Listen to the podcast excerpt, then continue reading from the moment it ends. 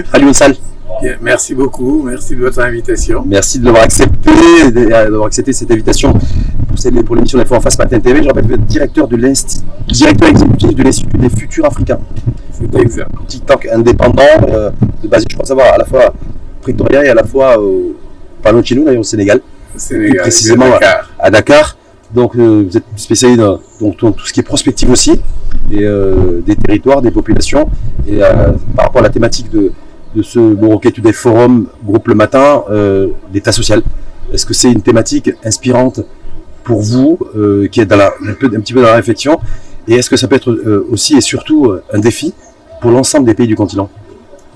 Oui, je crois que la, la question de l'état social est centrale pour qui se préoccupe sans vouloir faire de jeu de mots, des questions sociales. Parce que nos pays sont confrontés tous euh, à des degrés divers à la question sociale qui désigne un certain nombre de déficits, un certain nombre de mots, MAUX, euh, se rapportant à divers indicateurs qu'il s'agisse de l'éducation, qu'il s'agisse de la santé, qu'il s'agisse de l'emploi, qu'il s'agisse de la gestion des flux migratoires, euh, nous sommes confrontés, tous les pays sont confrontés à des situations qui sont, qui requièrent une intervention de l'État et, autant que faire se peut, d'un État social justement sur l'état social à l'UNSAL, euh, certains considèrent, à tort ou à raison, ce serait intéressant d'avoir votre point de vue là-dessus, euh, que c'est d'abord l'apanage des pays riches. C'est-à-dire qu'effectivement, quand on est déjà, déjà un pays riche, qu'on a un gros patrimoine, euh, qu'on a un niveau de croissance économique qui amène à de la prospérité euh, sociale, euh, ben, on, a la, on a la capacité à porter et à financer un modèle social et que les pays en développement, comme le Maroc et un certain nombre de, pays du, du continent, ben, il faut d'abord qu'ils atteignent un certain plafond de verre en matière de développement économique avant de penser à, au social, à l'instauration de l'État social Je ne crois pas du tout à ces théories. Je pense que si les problèmes sociaux ont pu être résolus dans un certain nombre de pays industrialisés, et ce qui reste à démontrer, ça n'a été possible que parce qu'il y a eu des États qui se sont préoccupés de créer les conditions pour la résolution de ces questions sociales. Je ne vois pas d'antinomie euh, conceptuelle entre l'existence d'un État et euh, la résolution des, des, questions sociales. Je ne pense pas non plus que la résolution des questions sociales doivent être reléguées au second plan, doivent venir après la croissance. La théorie selon laquelle la croissance économique va régler les problèmes sociaux c'est vérifié nulle part. Mais j'ai envie de vous dire en même temps, euh, c'est que quand on a, quand on, a un niveau de croissance économique, un niveau de richesse en tout cas, qui calculé d'ailleurs et, évolué au travers du PIB, qui est un, indicateur universel, ça contribue beaucoup plus facilement à pouvoir financer les politiques sociales, beaucoup plus que lorsqu'on est en développement et qu'on n'a pas atteint forcément un niveau de... Cela n'est pas, cela n'est pas évident. Il y a des modèles de croissance économique qui génèrent certes de la croissance, mais qui génère également les inégalités. Or, les inégalités sont à la base des problèmes sociaux. Tout dépend du contenu du développement.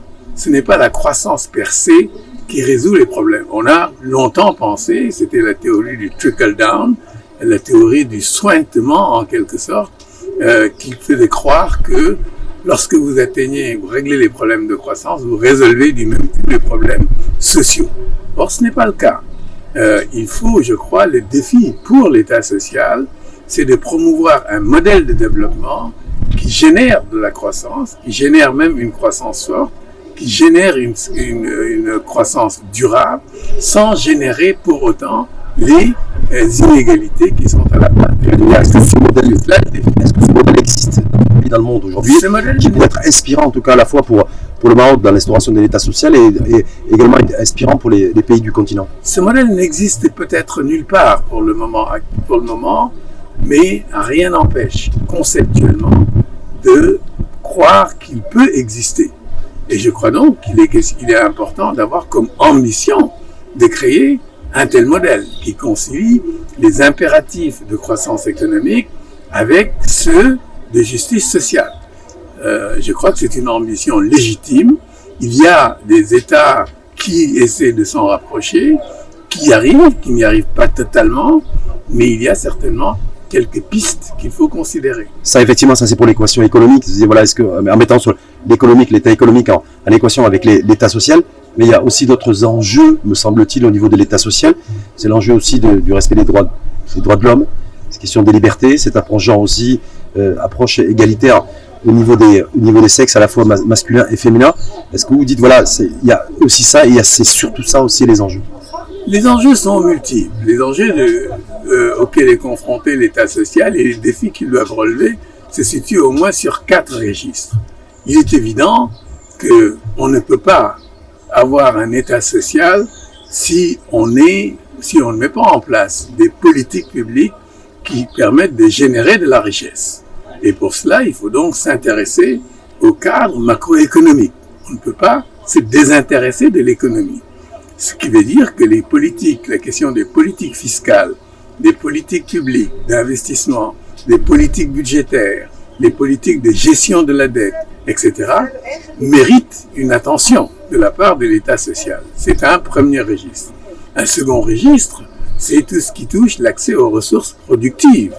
Un certain nombre de groupes sociaux sont privés de l'accès à des ressources productives, qu'il s'agisse des ressources en terre, en eau ou du capital forestier. Donc des ressources élémentaires, en fait, les ressources de base. Et de plus en plus de l'accès à l'information, qui de plus en plus devient une ressource productive. Il y a en troisième lieu l'accès aux des ressources sociales. On ne peut pas imaginer un État social qui ne prenne, qui n'érige l'éducation, la santé, euh, les problèmes de démographie, et, euh, les problèmes d'égalité, euh, qui n'en fassent une priorité.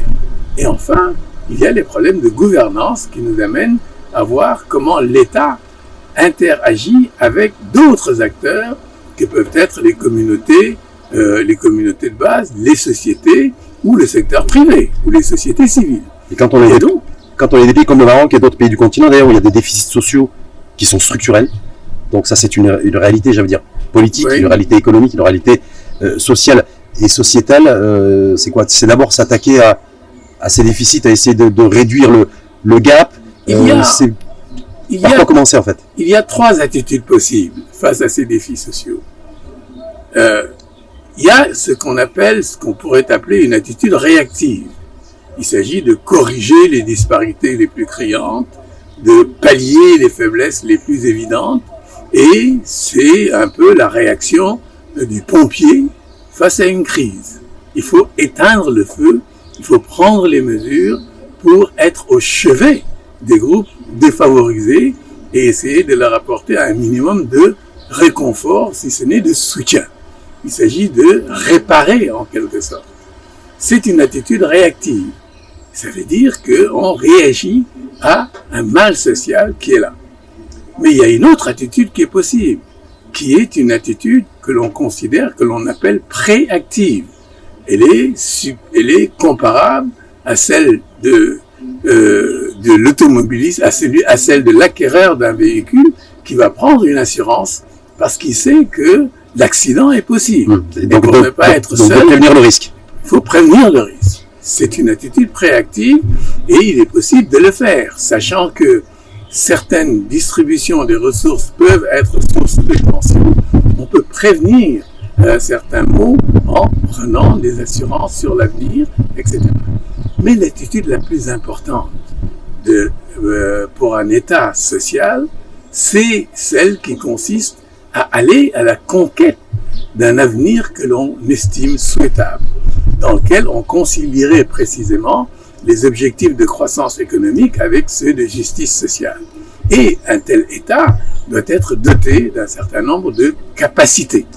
Est-ce que la construction de l'État social aussi, euh, d'ailleurs ça, a été évoqué, peut être atteignable lorsqu'on a des, une pression démographique, celle du continent, est des plus élevées au monde, de plus en plus de population et de générations euh, qui arrivent, euh, le fait d'avoir des États aussi où les ressources financières sont limitées, euh, voilà, et, et, cette pression de l'horloge aussi où les, les, États développés continuent à se développer, et donc des fois on a l'impression qu'il y a un gap qui s'accroît entre les, entre les différents bords de la, de la mer et de la Méditerranée en l'occurrence. La croissance démographique n'est en soi ni un bien ni un mal.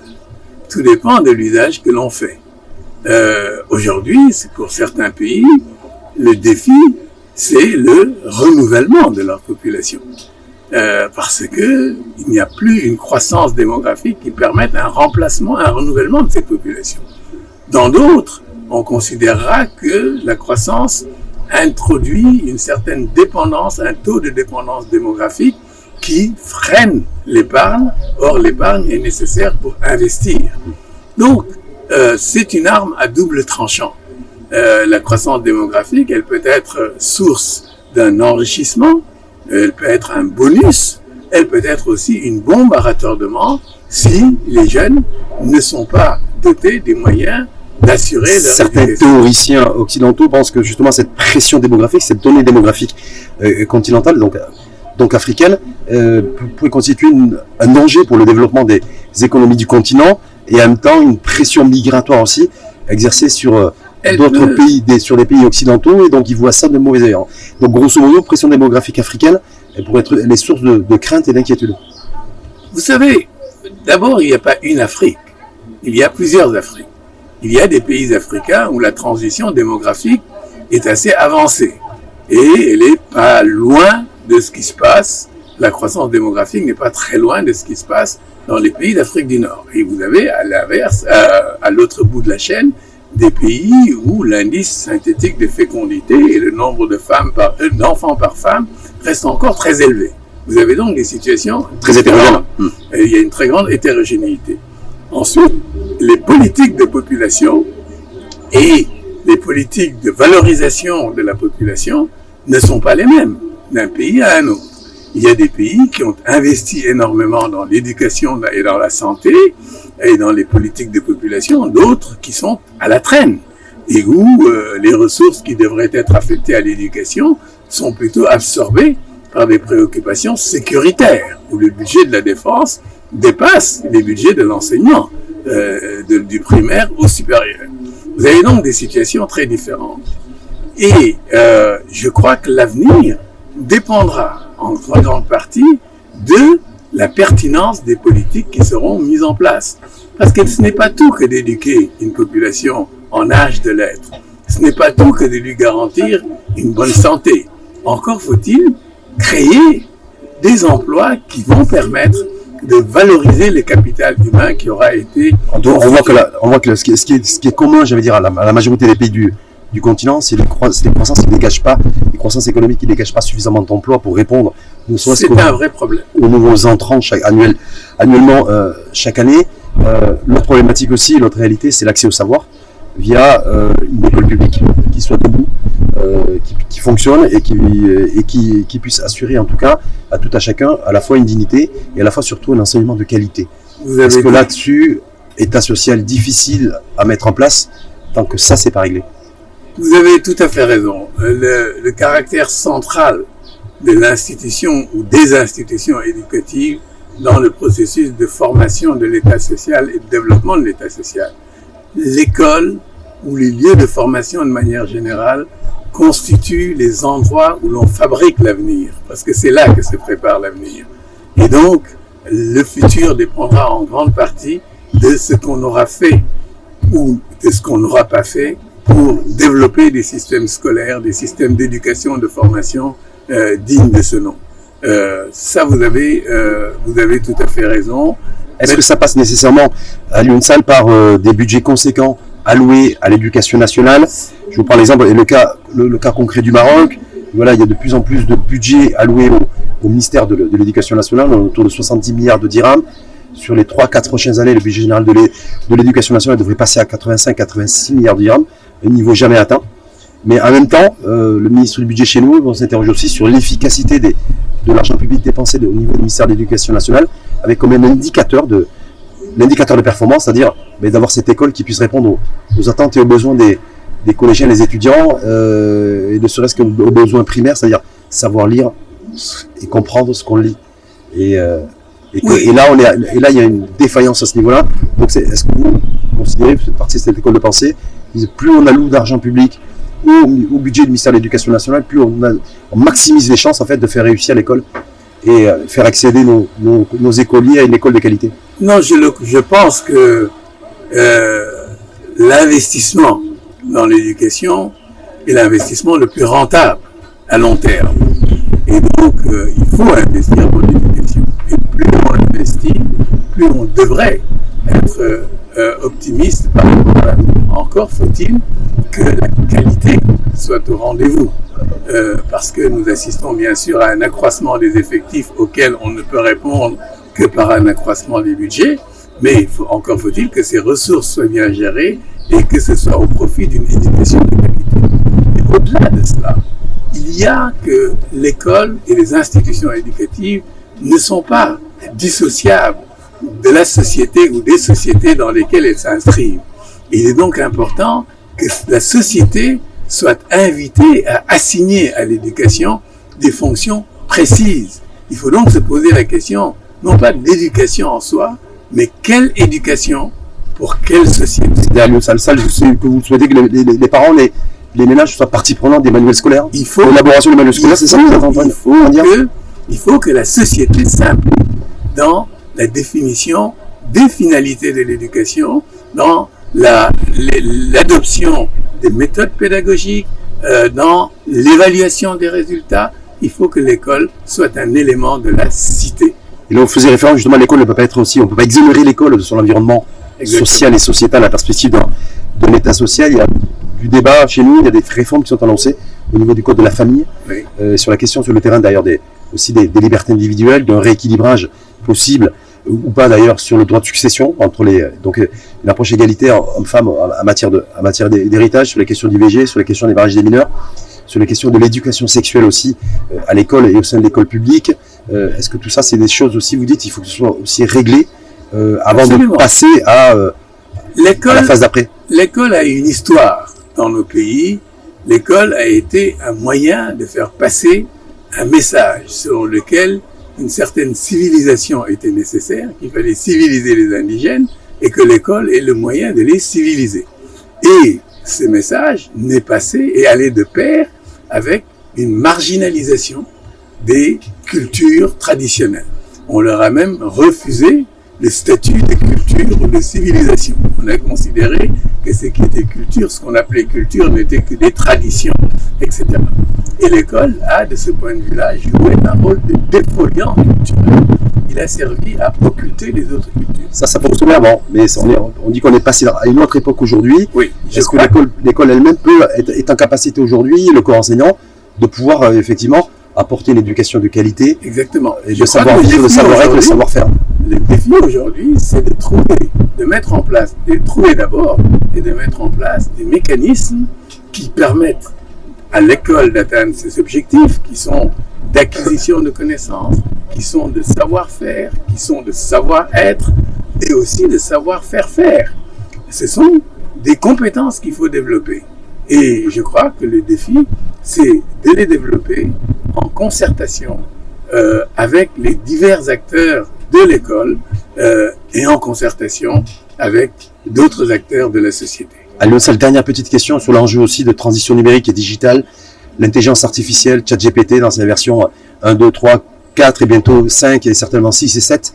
Est-ce que ça peut être une chance aussi pour le continent, pour des pays comme le Maroc et d'autres pays du, du continent au niveau de, de la construction même de l'individu euh, de demain? Il est certain que la quatrième révolution industrielle qui est en cours est pleine et grosse d'opportunités, mais elle est également grosse de menaces et de défis. Et si l'on y prend garde, cette quatrième révolution industrielle peut être l'accroissement, l'occasion euh, de- d'un accroissement des disparités entre le tiers-monde et les pays industrialisés. Euh, il faut donc, Donc vous partagez pas le...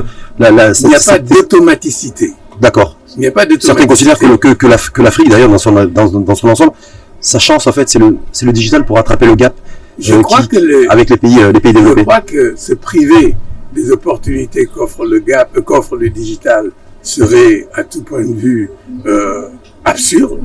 Euh, il faut s'organiser pour tirer parti de cela, mais il faut le faire avec encore une fois un projet de société derrière, parce que le numérique n'est en aucun cas autre chose qu'un instrument. Mais un instrument au profit de quoi? Que veut-on pour demain? Et pourquoi le veut-on? Voilà les questions, je crois qu'il faut État social 4.0 ou état social tout court? Les deux peuvent tout à fait être compatibles. Il n'y a pas d'incompatibilité entre les deux. Merci infiniment, Alion Sal. C'est moi qui vous remercie. Je rappelle, directeur exécutif de l'Institut des futurs africains, euh, think tank, qui fait de la prospective sur tous les, les, les enjeux de, de, transition et de transformation. Vous avez tout à fait résumé. Merci infiniment à vous, en tout cas. Merci en tout cas infiniment à vous et à, et à très bientôt et surtout bonne chance pour la suite.